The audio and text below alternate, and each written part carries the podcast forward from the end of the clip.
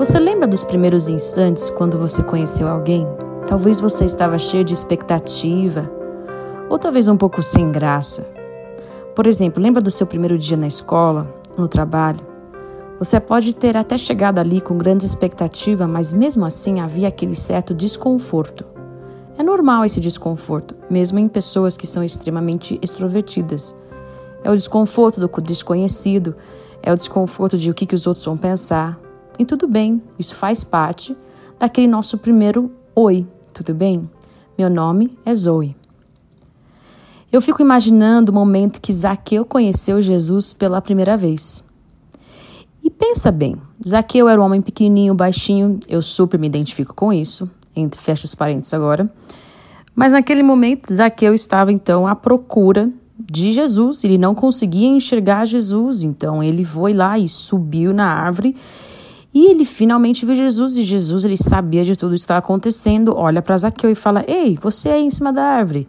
Eu quero almoçar com você. Deixa eu comer na tua casa." Ou seja, Jesus acaba de se convidar para comer na casa de Zaqueu. Aposto que Zaqueu na hora ficou meio talvez é, empolgado, mas também sem graça, e falou: Nossa, que legal, o mestre vai vir comer na minha casa. E lá ele foi. Então, em Lucas 19, de 2 a 9, a gente vê essa história. E todo o povo, no versículo 7, diz assim: Todo o povo começou a se queixar e disse assim: Ele se hospedou na casa de um pecador. Mas Aqueu levantou-se e disse ao Senhor: Olha, Senhor, estou dando a metade dos meus bens aos pobres. E se alguém extorquir alguma coisa, devolverei quatro vezes mais. Jesus lhe disse: Hoje houve salvação nesta casa, porque este homem também é filho de Abraão. Naquele momento que Zaqueu e Jesus estiveram naquela refeição, algo aconteceu no coração de Zaqueu.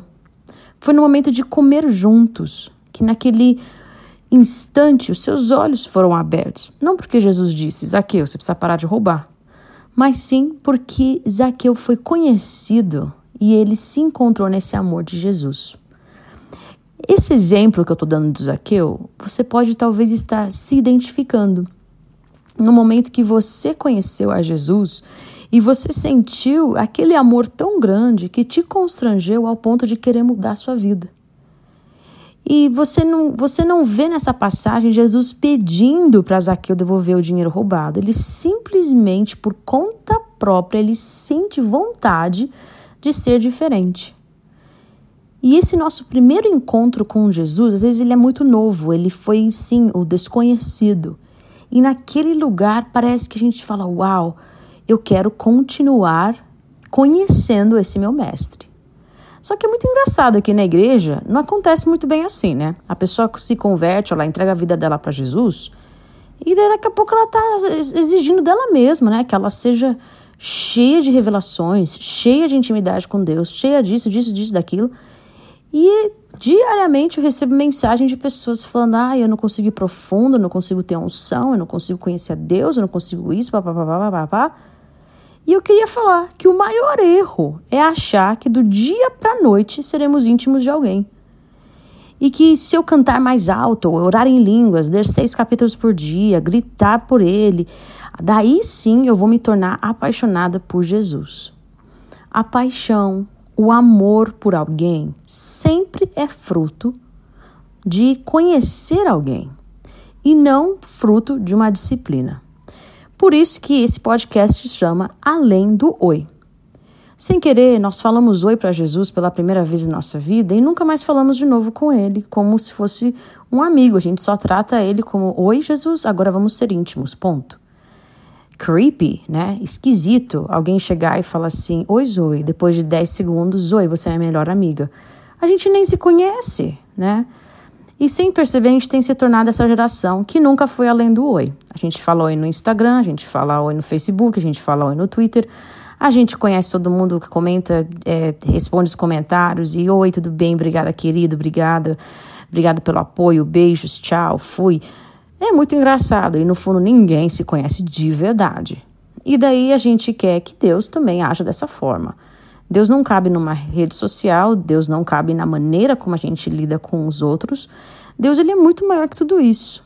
E ele anseia e deseja de nós um lugar especial, exclusivo, que ele tem de estar ali para ser conhecido por nós e nós conhecermos a Ele. Então vamos lá. Quando a gente olha essa trajetória toda de Zaqueu, a gente pensa, beleza, Zoe, eu fui assim, eu conheci Jesus, mudei minha vida completa.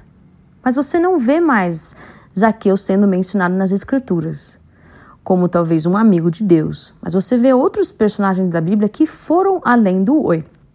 Não que Zaqueu não esteja no céu, tá bom? Ou vai estar no céu, não que Zaqueu não seja um homem de Deus, nada disso. Eu estou falando do que está escrito já na Bíblia. Em Êxodo 3, a gente vê que Moisés ele se encontra com Deus através de uma sarça ardente, um arbusto pegando fogo. E ali Moisés nem sabe como reagir, ele não conhece a Deus a não ser por um símbolo, né? E ali está uma árvore, um arbusto pegando fogo. Nem sei como que eu reagiria com isso. E naquele primeiro encontro que Moisés tem com Deus, sua vida muda totalmente. Mas ele ainda precisa de uma jornada inteira para verdadeiramente conhecer a Deus.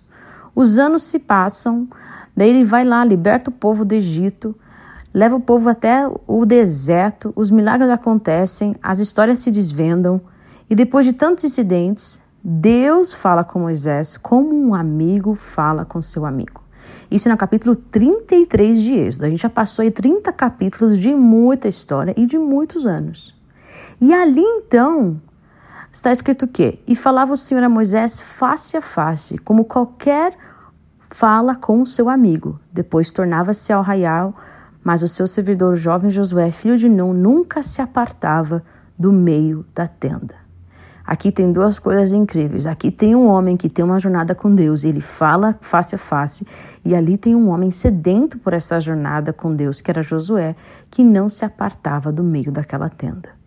Na nossa vida, nós temos duas escolhas: a escolha rápida de se contentar com um oi e de uma mudança instantânea, que realmente é a salvação e a alegria da salvação. Poxa, Jesus me salvou, eu sou redimido, justificado e tudo mais, e vou agora então largar as drogas, largar o pecado, ser uma nova criatura. Nós temos sim tudo isso quando nós falamos oi com Jesus. Mas nós também temos uma outra opção, de além de tudo isso, a gente construir uma jornada com Deus onde nós nos tornamos amigos que falamos face a face com Ele. E como é que a gente consegue desenvolver isso? Porque essa é a grande pergunta que todo mundo me faz. E é a grande pergunta que eu faço para Deus e que até hoje eu estou nessa jornada de descobertas e entendendo quem eu sou nele e como que eu posso ser mais próxima dele. Eu diria que a primeira coisa que a gente precisa desenvolver na nossa vida para ir além do oi é passar tempo conversando. Porque se eu disse oi, eu vou, eu vou receber uma resposta de oi, tudo bem? E a outra, tudo bem, e você? Eu estou bem, aconteceu isso, que legal, aconteceu isso também. E ali começa então o famoso diálogo, ou seja, uma vida de oração. A vida de oração não é uma lista para o Papai Noel, né? Aquela lista lá de Senhor abençoa item número 1, um, item número 2, item número 3, e ali a gente acaba a nossa listinha e fala, tá bom, disciplina cumprida, vamos começar o nosso dia. A vida de oração é a conversa que Jesus teve com Zaqueu à mesa. Não sabemos o que, que eles conversaram, mas com certeza aquela conversa gerou uma transformação real na vida dele. Assim como pessoas que têm vida de oração têm reações transformadoras, têm vidas transformadas. Elas saem de uma de oração diferentes. A circunstância pode não ter mudado, aquilo que está acontecendo atualmente pode não ter nem melhorado, mas a pessoa que sai de uma conversa com Deus à mesa, ela sai diferente. E para mim, eu estava então determinada a ter esse tempo com Deus. Comecei essa minha jornada mais ou menos quando eu tinha 14 anos de idade, à procura, assim, de algo sobrenatural. Eu não queria mais aquela coisa de sentir um pouquinho a presença de Deus de vez em quando. Eu queria realmente ouvir e saber quem Jesus era por mim e não porque eu ouvi algo bonito no sermão na igreja ou porque eu tinha um testemunho incrível de alguém, irmãozinho, irmãzinha do meu lado. Eu queria conhecer a Deus. E essa jornada de vida de oração começou bem devagar, começou um pouco estranha e um pouco desconfortável. Eu sentava para orar no meu quarto, às vezes ajoelhava, às vezes ficava sentada no chão, não sabia muito bem o que fazer. E ali eu começava a falar um monte de coisa. Até que um dia o Espírito Santo começou a me incomodar para não só falar, mas para ouvir. Hoje eu diria que a maior parte da minha vida de oração é 30% eu falando e 70% eu escutando. Porque as coisas só vão mudar quando eu escuto Deus e não quando eu falo as coisas para Deus. E naquele momento eu comecei a entender, eu preciso aprender a escutar. Assim como Maria escolheu a melhor parte, ela sentava-se aos pés de Jesus para escutar. A palavra escutar no hebraico dessa passagem específica de Maria significa obedecer. O que me leva então ao passo número dois. Para a gente ir além do oi, a gente precisa obedecer, mesmo que seja difícil. Quando fica difícil, o que todo mundo faz? Foge. Porque a coisa mais natural do seu cérebro, quando uma coisa que você não gosta que vai acontecer, você fala o quê? Bye bye, não quero mais. Não quero mais viver tudo isso. E a obediência, ela é sim o primeiro obstáculo que você vai encontrar no seu caminho. E você vai ter que então atravessar esse obstáculo, para que você então possa ter os resultados, ou seja, frutos de obediência. Nem sempre o caminhar com Deus será cheio de arrepios e sensações boas. Às vezes teremos que fazer algo que nos custe muito, assim como Zaqueu, devolvendo todo aquele dinheiro quatro vezes mais. Quantas vezes eu precisei abrir mão de coisas na minha vida que não eram nada fáceis, que eram as piores coisas que eu poderia abrir mão, mas eu precisei fazer aquilo porque eu estava vendo algo muito maior que eu obteria, que era o quê? A presença de Deus, a bênção de Deus. Converso com tantas pessoas, falam, ai, Zoe, ora por mim, eu quero ser abençoada. Acaba a ministração no culto, a pessoa fala assim, ai, você pode então orar, eu quero isso, isso, isso, aquilo. E eu falo, como é que tá a tua vida de oração? Hã? Ah, tá difícil, né? É difícil tirar tempo, tô andando muito corrido, trabalhando muito. Eu falei, tá bom, como que anda a sua vida sexual? Ah, então é que eu tô, eu tô dormindo com meu namorado, mas assim, eu quero muito vencer, mas a gente não tá conseguindo parar eu quero muito vencer, a gente vai casar um dia, mas assim, ainda. Eu falei, quê? Né? Eu falo assim, é, é, muita vergonha, é, falta muita vergonha na cara, né? A gente querer que Deus nos abençoe quando a gente está vivendo totalmente fora do que Ele fala que pode ser abençoado, né? E para nós, parece que a nossa consciência anda cauterizada ultimamente. Tudo bem de vez em quando a pornografia, tudo bem de vez em quando eu errar nos limites do meu namoro, tudo bem eu mentir de vez em quando, tudo bem eu fofocar de alguém de vez em quando, tudo bem eu pensar mal das pessoas, ter inveja das pessoas, tudo bem, porque vamos lá, né? Não é tão grave assim. Mas se você deseja ir além do oi, você vai ter que abrir mão das coisas que talvez sejam um grande sacrifício na tua vida. Porque quanto mais sacrifícios você fizer para o reino de Deus e mais entrega você dará, mais o céu virá na sua vida, mais você receberá do Senhor. E essa mensagem não é só para você, é para mim, é para todos nós. E por último, para a gente desenvolver ir além do oi, a gente não só precisa aprender a estar ali presente naquela conversa, não somente nós obedecemos e pagarmos o preço, mas precisamos aprender a ser amados por Deus. Sim, parece tão simples, né? Mas não é não. A maioria de nós temos tantas muralhas e tantas camadas que nos impedem de sentir o amor de Deus. Camadas como se Deus me amasse, ele teria feito isso. Por que, que as coisas não acontecem do meu jeito? Por que, que Deus não curou minha mãe de câncer? Por que, que fulano teve que morrer? Essas camadas precisam ser eliminadas da nossa vida.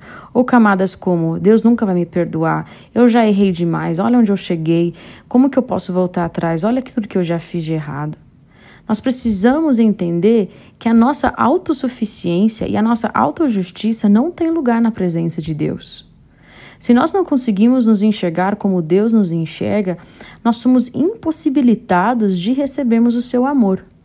Quando aceitamos seu amor, daí conseguimos sim ter um amor de volta para dar para ele e assim verdadeiramente buscá-lo e irmos além do oi.